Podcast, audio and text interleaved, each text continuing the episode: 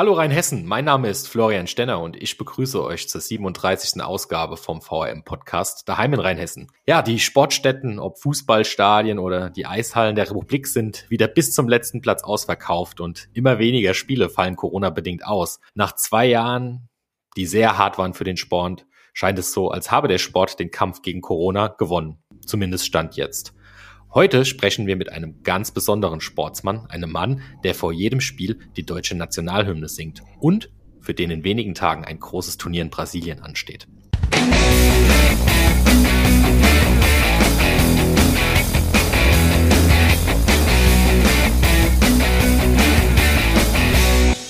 Er ist Handballer. Er trainiert die deutsche Nationalmannschaft der Gehörlosen. Und er will mit seiner Mannschaft bei den Deaflympics im Mai in Brasilien eine Goldmedaille gewinnen. Und er will den gehörlosen Handball in Deutschland langfristig weiterentwickeln. Ein ganz herzliches Willkommen im Podcast, Alexander Zimpelmann. Hallo. Alex, super, dass du die Zeit gefunden hast. Du sitzt, glaube ich, sogar schon so ein bisschen auf gepackten Koffern. Ist das richtig? Das ist richtig, ja. Ich muss nur noch den Reißverschluss zuziehen.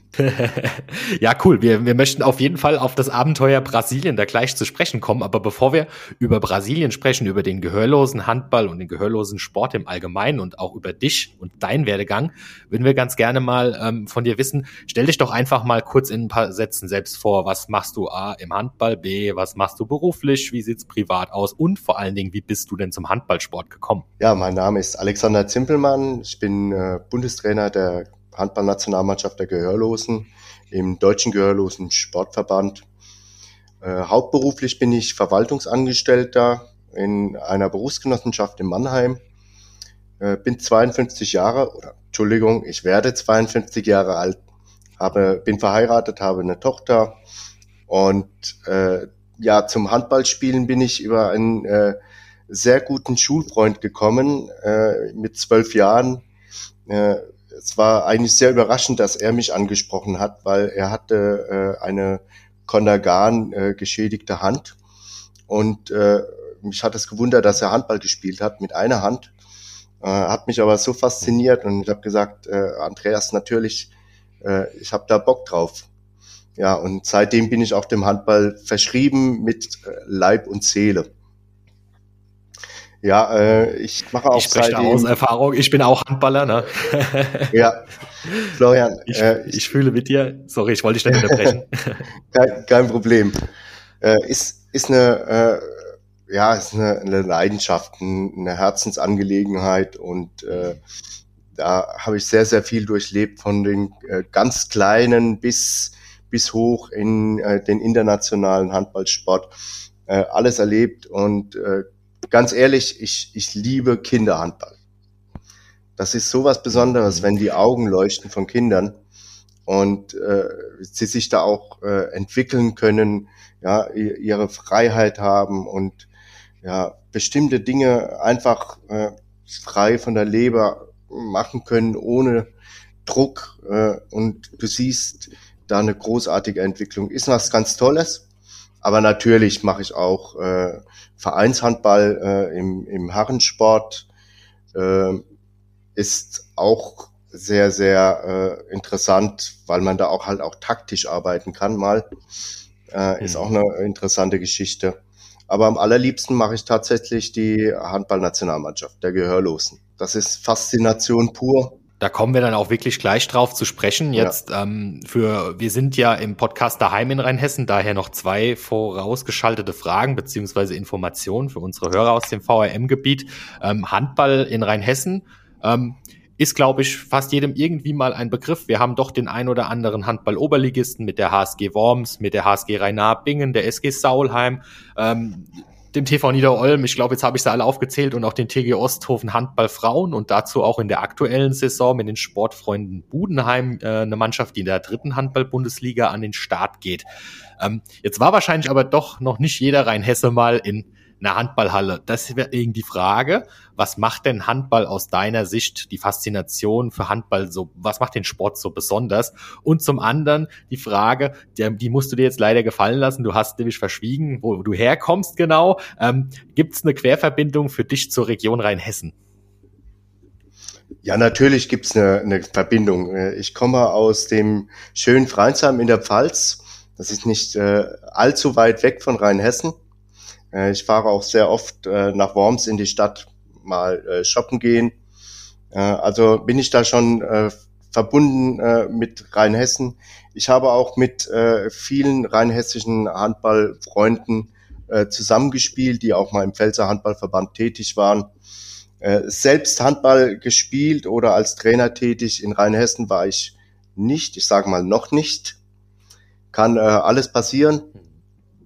Ähm, aber das ist so meine äh, Verbindung zum äh, rheinhessischen ja, und äh, zu Frage zwei noch, was macht den Handball aus deiner Sicht so besonders und was lockt eventuell auch mal den einen oder anderen, der noch kein Handball geschaut hat, in die Halle? Was sind die Argumente pro Handball? Äh, ganz klar die, äh, die Spannung, das Knistert, sobald du die Halle betrittst. Äh, für die Zuschauer ist es von ganz besonderem Interesse äh, oder sollte sie ganz besonders interessieren, wenn sie denn äh, den ersten Pfiff hören und äh, sehen dann, hey, eben knallt's ja, da gehen zwei, da rasseln zwei Körper aufeinander, ja, und äh, die Jungs sind sich nicht böse, sondern das ist einfach ganz normal.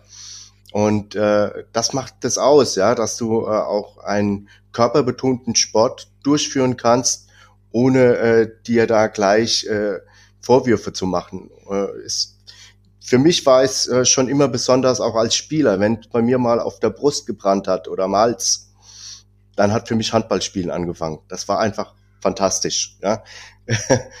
ist vielleicht nicht jedermanns Sache, aber für Zuschauer ist es auf alle Fälle eine, eine ganz, ganz tolle äh, Geschichte und spannend natürlich wird's immer. Mhm.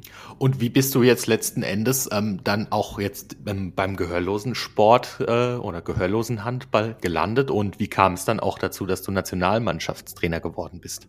Ja, ich bin äh, zuerst von einem äh, offiziellen Norbert Hensen, das war der damalige Handballbeauftragte, äh, 2017 äh, im Frühjahr angesprochen worden, äh, dass ein guter Bekannter von mir äh, geschrieben hat, dass ich noch Handball spiele. Das ist tatsächlich so. Ich spiele auch selbst noch Handball äh, und hat gefragt, ob ich denn Interesse hätte, äh, bei der gehörlosen Handballnationalmannschaft mitzuspielen wohl wissend, dass ich auch einen Hörschaden habe von äh, mittel- bis hochgradigkeit und ähm, da habe ich natürlich geantwortet, äh, pass auf, ich bin 47 Jahre äh, Nationalmannschaft, das hört sich ja schon äh, so an äh, nach, nach Leistungssport, was es ja auch denn äh, letztlich ist.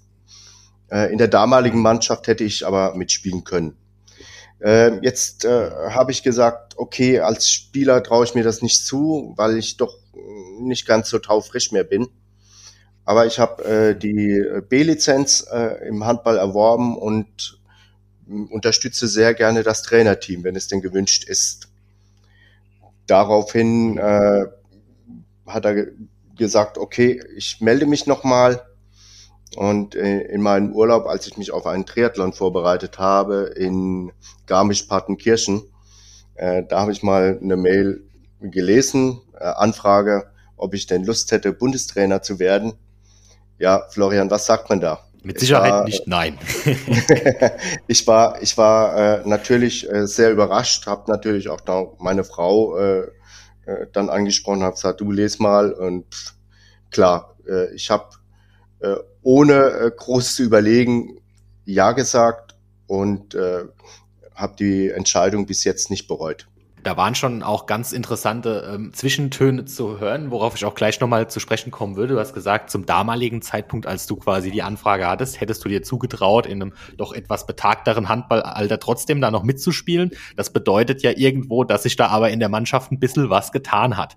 Ähm, bevor wir jetzt auf die Zeit, in der du jetzt doch schon einige Jahre das ganze Amt betreust, mal so ein bisschen zu sprechen kommen und was sich tatsächlich in der, in der Mannschaft getan hat, vielleicht für die Hörer da draußen nochmal, ähm, per Definition ähm, darf beim gehörlosen Handball nur derjenige mitmachen, der quasi überhaupt nichts mehr hört? Oder wie sind die Kriterien? Gibt es da feste Vorgaben, wann man als Gehörloser in Anführungszeichen dazu zählt? Und wie schaut das aus und wie kann man sich das vorstellen?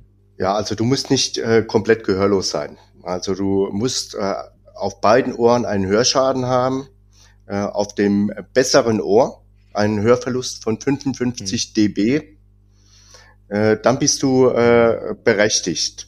Äh, wie kann man das vergleichen? Äh, mit diesem Hörschaden würdest du äh, einen Staubsauger, der gerade läuft, noch so leicht säuseln hören. Mhm. Das wäre dann äh, die Berechtigung, äh, teilzunehmen. Okay. Und ähm, weil wir jetzt so wissen, wer in der Theorie berechtigt ist, ähm, wie viele sind es denn in der Nationalmannschaft und wie ist denn da auch so das aktuelle Leistungsvermögen dieser Jungs? Und äh, sind die normal auch ganz normal im Vereinswesen äh, aktiv? Gibt es da eigene gehörlosen Vereine? Und wie war der Status, als du die Mannschaft übernommen hast vom Leistungsniveau her? Also wenn wir mal anfangen, äh, 2018 war ja mein äh, erster Lehrgang in Schifferstadt im März. Äh, da habe ich eine Mannschaft angetroffen, die sich am Scheideweg befunden hat. Da waren ein paar ältere Spieler auch dabei und äh, auch manche waren auch verletzt, äh, die Schultern kaputt und äh, ich hatte da einen Kader von äh, zwölf Spielern und äh, hatte gedacht, oh je, das wird eine richtige Herausforderung, da äh, etwas auf die Beine zu stellen. Äh, wir hatten damals ein äh, Benefits-Turnier veranstaltet. Äh, das ist dahingehend organisiert worden, weil im Jahr 2018 im Sommer ein, die Weltmeisterschaft stattgefunden hat in Brasilien und wir da nicht hin durften aus finanziellen Gründen. Ähm, wir hatten ein bisschen Geld eingenommen, das war auch ganz toll, hat leider nicht gereicht, um dann die Reisekosten, Unterkunft und so weiter zu bezahlen. Ähm, Im Nachgang sage ich mir, hm, äh, schade, ja, das wäre schon mal ein, ein erster Schritt gewesen, äh, in puncto Öffentlichkeitsarbeit dann die Mannschaft schon mal weiterzuentwickeln. Hm ja, die Ent Entwicklung der Mannschaft äh, ist dann aber stetig vorangegangen, weil genau den Punkt äh, habe ich aufgegriffen. Äh, ich musste jetzt nicht erstmal mhm. eine Mannschaft äh, sportlich voranbringen, sondern ich musste Spieler akquirieren. Das war der wichtigste mhm. äh, Punkt. Und das geht nur über Öffentlichkeitsarbeit, ja, über Medien. Mhm. Äh, wir haben äh, sehr Kontakt mit der Handballwoche. Äh, die ist euch, äh, dir zumindest bekannt, Florian. Ähm, ja, Handball ja. World haben wir immer wieder äh, inseriert. Äh, die Landesverbände, äh, wie Pfälzer Handballverband, äh, Handballverband Rheinhessen und so weiter, äh, mhm. immer wieder kontaktiert und äh, äh, inseriert äh, mit eigenen äh, Ausschreibungen. Und mhm. äh, wir sind jetzt äh, ein Kader von 24 Spielern äh, mhm. Die Spieler von damals, die verletzt waren oder schon älter, äh, sind nicht mehr dabei. Das heißt, wir haben äh, einen richtigen äh, Zulauf bekommen und auch Zuwachs mhm. und äh, haben jetzt aktuell ein Leistungsniveau, ich würde sagen, wir würden im Mittelfeld der Rheinhessen-Liga stehen. Mhm. Wir haben ein, zwei richtig gute Jungs, die könnten auch noch Oberliga spielen. Aber wie du schon weißt, äh, im Mannschaftssport äh, gibt's nicht nur äh, gute Individualisten, sondern du musst auch gemeinsam etwas auf die Beine stellen können. Also müssen wir die unterschiedlichen Spielklassen zusammenbringen, Kreisliga plus Oberliga und äh, jeder Mannschaftssportler weiß, ein Team ist nur so stark wie der Schwester. Ja, und du hast gerade angesprochen, ähm, Leistungsvermögen irgendwo äh, in, in, im Mittelfeld, vordere Spitze der Rheinhessen-Liga. Das war ja jetzt auch ein ganz aktueller Bezug wieder zu, zur VRM. Wir haben äh, groß berichtet in der Wormser Zeitung über ein Vorbereitungsspiel der Nationalmannschaft bei der TG Osthofen. Die TG Osthofen ist genau eine dieser Mannschaften, die seit Jahren zur Spitze der Rheinhessen-Liga gehört. Für die Zuhörer da draußen, die jetzt nicht so handballaffin sind, die Rheinhessen-Liga ist im Handballverband Rheinhessen die höchste Spielklasse. Danach kommt die überregionale Oberliga, wo dann die angesprochenen Vereine wie HSG Worms, Bingen, Saulheim und Niederolm unterwegs sind. Ja, lass doch noch mal ganz kurz Revue passieren. Ähm, wie, war, wie war das Spiel zum einen in Osthofen? Und ähm, dann blickt doch auch gleich mal voraus, auf was genau bereitet ihr euch da eigentlich vor? Was ist das für ein Turnier in Brasilien? Jetzt hat's ja doch noch im zweiten Anlauf mit einer Reise in, nach Südamerika für dich geklappt. Danke. Ja, also äh, das Spiel gegen Osthofen äh, war so, ich, ich kenne ja die Mannschaft und weiß, äh, welches Leistungsvermögen sie hat. Wir haben den letzten Lehrgang äh, ganz explizit benutzt, äh, um gegen Mannschaften zu spielen, die stärker sind als momentan die, die Handballnationalmannschaft der Gehörlosen. Äh, wir hatten die ganze Zeit immer Spiele gehabt, in denen wir auch äh, ganz gut ausgesehen haben, haben dann auch äh, erfolgreich gespielt, auch gewonnen äh, meistens. Und äh, mir war es aber auch mal wichtig zu sehen, wie ist es, wenn die Mannschaft mal, äh, wenn es mal nicht so klappt, ja, wenn sie mal äh, Probleme haben, wie kommunizieren sie unter sich im Feld?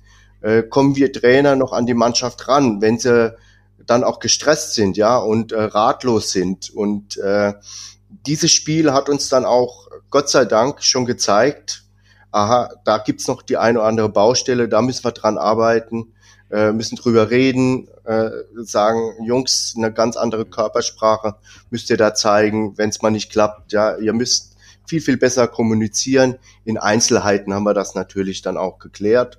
Und äh, wir sind froh, dass wir äh, so ein Spiel hatten, auch wenn es weh tut, ja, wenn man mal äh, höher verliert. Aber ähm, es war ein ganz, ganz wichtiger, äh, ein ganz, ganz wichtiges Spiel, um die Mannschaft dann auch in diesem Punkt weiterzuentwickeln. Äh, jetzt reisen wir ja nach, de, äh, nach Caxias do Sul. Das ist äh, in Brasilien äh, nördlich eine äh, europäisch geprägte Stadt, Großstadt. Ähm, auch eine Weinberggegend, so wie bei uns in der Pfalz und in Rheinhessen. Äh, freue ich mich drauf, mal den einen oder anderen Wein genießen zu können, mal mal schauen, ob ich dazu komme überhaupt. Äh, ja, äh, wir möchten natürlich äh, dort eine Medaille gewinnen, weil wir kennen auch die Leistungsfähigkeiten der anderen Mannschaften. Wird nicht ganz leicht, aber wir haben äh, die gegnerischen Mannschaften, äh, zumindest mal die, die Top-Mannschaften wie Serbien, Kroatien, äh, Türkei und Dänemark äh, schon analysiert und äh, sehen uns da in diesem Kreis drin. Und ich bin überzeugt, wir können in einer Topform auch ganz, ganz vorne mitmischen. Hm. Und das Turnier an und für sich ist aber nicht nur rein handballspezifisch, sondern es ist sozusagen vergleichbar mit Olympischen Spielen, äh, Paralympischen Spielen. Es kommt ja auch, wenn ich das richtig in der Recherche habe vom IOC. Es ist letzten Endes ein, ein Turnier, ein sportartenübergreifendes Turnier für gehörlosen Sportler, korrekt? Ja, das ist richtig. Das ist, äh, das sind die Olympischen Spiele äh, der Gehörlosen. Und äh, hm. das ist das Allerhöchste, was ein Sportler erreichen kann, eine äh, Goldmedaille dort zu erreichen. Äh, ist mehr wie eine WM oder eine EM, weil im, im Turnus hm. alle vier Jahre dieses hm. Turnier nur stattfindet. Und es sind die Weltspiele, da sind alle beteiligt aus mehreren Kontinenten. Es sind äh, 2400 Sportler dort also nicht nur Handballer, sondern auch äh, aus anderen Sportarten äh, Menschen unterwegs. Äh, das ist äh, ein, ein großes Fest, das dort gefeiert wird und äh, da sieht man auch ganz, ganz tollen Sport, äh, nicht nur äh, bei uns, sondern auch in Leichtathletik, äh, in Volleyball, Tischtennis, alles das, was in den Olympischen Spielen stattfindet, findet auch dort statt. Mhm. Nur halt mit Gehörlosen. Hm, hm. Und da würde ich jetzt auch gerne nochmal wirklich den, den sportlichen Gesichtspunkt ähm, vertiefen. Du hast es in, mit Blick auf das Vorbereitungsspiel gegen Osthofen auch schon erwähnt, ähm, wenn man unter Druck gerät, ähm, bisschen auch Kommunikation das Thema. Nun ist es ja mal so, jeder, der Handball kennt, aber ich glaube, jeder hat es irgendwie zumindest schon mal im Fernsehen gesehen. Ähm, Handball ist ja ein ungemein schneller Sport, der auch von der verbalen Kommunikation sehr viel lebt. Also gerade das Verhältnis Mannschaft zu Trainer, aber auch innerhalb der Mannschaft, da braucht es oder gibt es in der Regel viel verbale Kommunikation. Und logischerweise gibt es auch immer mindestens einen Schiedsrichter, der zum einen natürlich mit Handzeichen operiert, um, äh, um sich quasi bemerkbar zu machen, aber in der Regel ist es ja dann doch eher die Pfeife, die das, das, das Signal für die Spieler ist. Ähm, das ist ja jetzt im ersten Moment für den, für den Laien gedacht eine große Herausforderung im gehörlosen Sport. Ähm, inwieweit unterscheidet sich also irgendwo der, der normale, in Anführungszeichen, Handball vom gehörlosen Handball mit Blick auf die Mannschaft, aber auch deine Arbeit als Trainer und zu guter Letzt auch der Umgang mit den Schiedsrichtern? Ja, er unterscheidet sich schon sehr. Ja, äh, die, du musst dir vorstellen, wir haben äh, es mit Spielern zu tun, die mit unterschiedlichen Hörschäden äh, zu uns kommen. Äh, das sind Gehörlose, das sind Spätertaubte, das sind äh, schwerhörige Menschen. Äh, jeder hat eine andere Form der Kommunikation. Der eine gebärdet, mhm. der andere kann vielleicht ein bisschen gebärden, hat die Muttersprache Lautsprache. Mhm gelernt, bedingt, je nach dem, äh, wie der Hörschaden zustande kam und auch in welchem Alter. Äh, das alles müssen wir äh, berücksichtigen, ja, und müssen dann äh, gucken, wie äh, rede ich mit diesem Spieler und wie rede ich mit diesem Spieler. Also wir müssen nicht nur die unterschiedlichen Charaktere und Stärken und Schwächen berücksichtigen, sondern auch äh, wissen, mit wem reden wir wie. Und äh, wenn wir Trainer das nicht wissen, wie sollen das denn die Spieler denn untereinander wissen? Und das ist äh, für uns alle natürlich eine Herausforderung, aber auch äh, eine schöne Herausforderung, weil äh, wenn man weiß, wie man mit den unterschiedlichen Hörschäden äh, klarkommt, ist das eine ganz, ganz tolle Sache.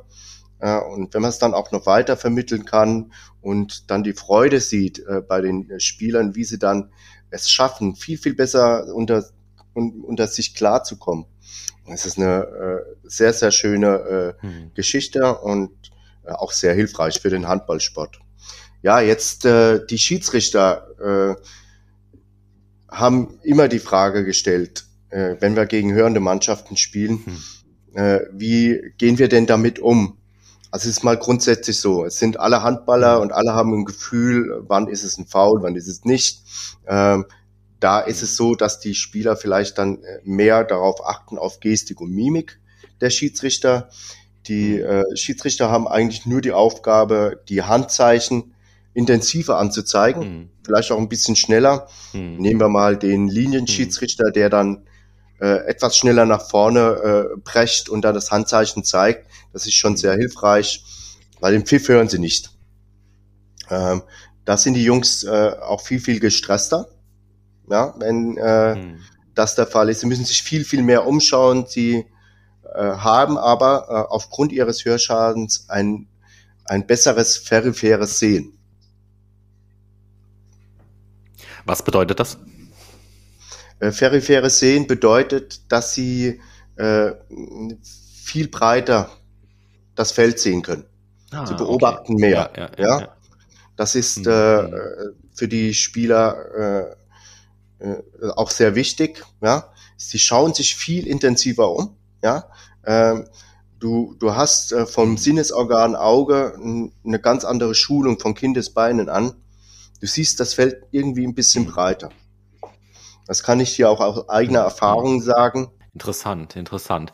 Und ähm, du hast jetzt schon gesagt, also das, das Ziel äh, ist, ist eine Medaille. Ähm, wenn du jetzt mal den Vergleich ziehen würdest von Amtsübernahme hin zu jetzt äh, Status quo und vielleicht mal vorausschauen würdest auf die nächsten fünf Jahre, wo glaubst du, kann man den gehörlosen Handball in Deutschland in der Spitze, aber vielleicht auch einfach in der Breite noch entwickeln? Wie viel Potenzial ist da einfach noch da nach oben? Da müssen wir erstmal in der Breite anfangen. Ja. Äh, du musst äh, Nachwuchs generieren.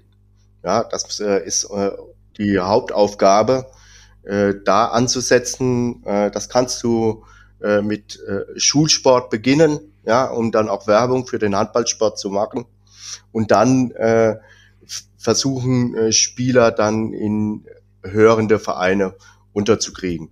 Wir werden äh, es nicht schaffen, momentan in der Anzahl gehörlose Jugendmannschaften zu äh, haben, aber wir können es schaffen, hm. äh, Spieler für den Handball zu begeistern, begeistern und äh, sie dann auch zu vermitteln an hörende Vereine. Wohlwissend, dass mhm. da natürlich das Problem Kommunikation da ist und wir da auch äh, mhm. der Sache nachgehen müssen, mit den Heimtrainern immer interagieren müssen, mhm. zusammenkommen müssen, äh, sagen, was, was es für Möglichkeiten gibt, äh, damit die, die Spieler und die Trainer sich nicht missverstehen. Und äh, das ist mhm. mal mhm. vorrangig äh, die wichtigste Aufgabe. Wir haben auch mhm. ein äh, Äh, ab November laufen über den gehörlosen Sportclub Frankenthal.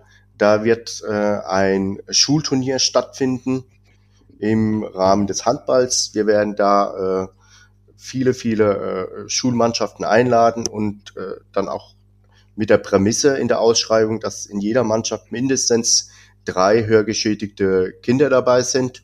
Mhm. Äh, das sind alles äh, Kinder, Jugendliche im Alter von 12 bis 16 Jahren. Äh, da werden wir schon mal anfangen zu sichten und äh, dann auch die entsprechenden äh, AthletInnen äh, ansprechen und schauen, ob wir da schon was äh, generieren können. Wir haben aber auch schon ein paar äh, mhm. Spieler im, äh, schon entdeckt, ja, mit denen wir auch in Kontakt sind, rege. Und äh, da bleiben wir auch dran. In, in Sachen Spitzensport können wir uns natürlich weiterentwickeln. Ich hatte ja schon vorhin gesagt, dass wir äh, Spieler aus der Kreisliga haben bis hoch äh, in die Oberliga. Ich äh, bin der Meinung, wir können da schon schauen oder es schaffen, eine, sagen wir, leistungsmäßig enger zusammengestellte Mannschaft im Bereich Oberliga, dritte Liga hinbekommen. Das sollte unser Ziel sein. Mhm. Wenn man jetzt schon um Gold kämpfen kann mit dieser Mannschaft, weißt du, was das bedeutet? Äh, wir könnten kontinuierlich sehr, sehr erfolgreich sein im äh, Welthandballsport und äh, groß Werb große Werbung auch für den äh, gehörlosen Handball und aber auch für den gehörlosen Sport machen.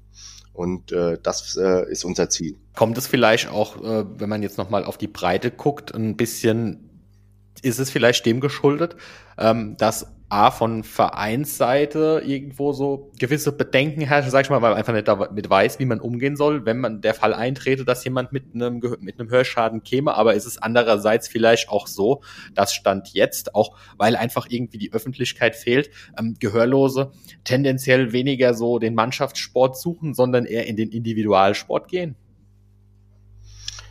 Äh, da hast du recht. Es ist äh, schon äh, ein, ein, Punkt, wo man äh, beachten sollte. Im Mannschaftssport ist es ja ein, ein soziales Gefüge. Ja, da äh, musst du dich einbringen, bist ein Teil von von vielen und äh, hast dann halt die Herausforderung, auch mit unterschiedlichen Menschen zusammenzukommen und auch sprechen zu müssen.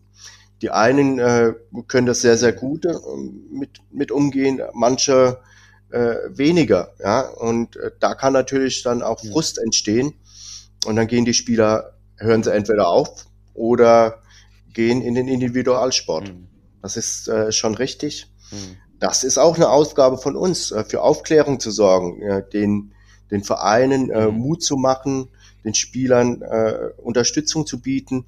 Und wir müssen ihnen natürlich dann auch die Möglichkeit äh, bieten, äh, verschiedenste Hilfen auch anzubieten. Hm. Du hast jetzt gesagt, das ist Aufgabe von uns und ich habe von dir jetzt schon gehört, dass du in Richtung der Landesverbände aktiv bist, dass ihr einen Dachverband der gehörlosen Sportler in, in Deutschland habt, dass auf Handballebene selbst alles getan wird, dass Schulkooperationen äh, angestrebt werden. Aber was in dieser halben Stunde Gespräch bisher noch kein eines Mal gefallen ist, was jetzt vielleicht der ein oder andere vielleicht in Bezug auf deutsche Nationalmannschaft erwartet hätte, wäre das Stichwort DHB, also Deutscher Handballbund.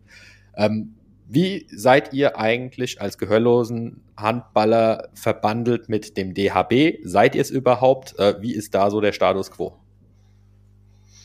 Also wir haben äh, nichts mit dem DHB eigentlich zu tun. Äh, äh, wir versuchen natürlich äh, mit dem DHB zusammenzukommen, Kooperationen hinzukriegen. Ist schwierig, ja. Es ist ein Hochleistungsbereich, der sich wohl eher in, in sein Nationalmannschaftsgefüge im ganz, ganz oberen Leistungslevel orientiert. ich ich finde es schade, ich glaube, äh, wir könnten gerade über den DHB sehr viel Werbung für uns machen, sehr viel Öffentlichkeitsarbeit ja. hinkriegen, äh, viel mehr gute Spieler äh, finden. Ich bin überzeugt, wir haben in Deutschland vielleicht noch 30, 40 hörgeschädigte Handballer und keiner weiß, dass die Handballnationalmannschaft gibt. Da wäre der DHB hm. für uns hm. extrem hilfreich. Da müssen wir äh, hinkommen. Äh, wir versuchen von unserer Seite äh, sehr gerne in den Dialog zu kommen ähm, und versuchen das auch über unseren Landesverband äh, da, ich bin selbst Inklusionsbeauftragter im Pfälzer Handballverband äh, und mhm. versuche mhm. gerade darüber äh, dann aufmerksam zu machen über uns. Und äh, mehr können wir nicht tun, leider. Ähm, ist nicht irgendwo auch so ein Verband, fast schon in der heutigen Zeit in der Pflicht, ähm, sich A aus, sage ich mal, politischen Gründen dem Thema Inklusion da mehr zu öffnen, aber B eigentlich auch aus einem ureigenen Interesse, wenn man jetzt gerade mal zwei Jahre Corona-Revue passieren lässt und ich glaube, dem Handball ist es ziemlich schlecht ergangen in dieser Zeit, äh, einfach vor dem Hintergrund, dass es eine Hallensportart ist, die eben durch die ganzen Einschränkungen noch mal stärker betroffen wurde, als es Teamsportarten oder Einzelsportarten im Freien waren. Sprich, kann es sich der DHB eigentlich leisten, momentan nicht alle Mittel und Wege auszuschöpfen, um Kinder, Jugendliche und auch Erwachsene an den Handballsport zu binden und eben auch nicht nur auf die oberste Spitze zu schauen, sondern auch zu gucken, dass man in der Breite äh, wieder in eine Breite kommt ja, also äh, Spitzensport lebt von Breitensport. Das muss mal klar sein. Ja, da äh, brauchen wir wieder mehr Breite. Äh, äh, ich muss äh, sagen, der DHB äh, betreibt Inklusion im, äh, hm. im äh, äh, sag's mir, im Mehrfachbehindertensport, Special Olympic. Ja, äh, hm. da sind sie hm. äh, aktiv. Äh, der Rolli-Handball ist äh, jetzt mittlerweile äh, äh, darin aktiv. Äh, das finde ich auch ganz toll. Aber ich finde, äh, es sollten alle mit ins Boot genommen werden. Und gerade äh, wir gehörlosen ja. Handballer sind auch die Handballer, die auch in den äh, Vereinen und Mannschaften des Deutschen Handballbundes aktiv sind. Und äh, mhm. da gebe ich dir vollkommen recht. Wir müssen da schauen äh, über eine gute äh, Konstruktion im, im Jugendbereich, äh, da unseren Teil dazu beizutragen, äh, die Breite wieder größer zu kriegen und den DHB zu unterstützen, aber auch dann vom DHB Unterstützung zu erfahren. Hm, hm.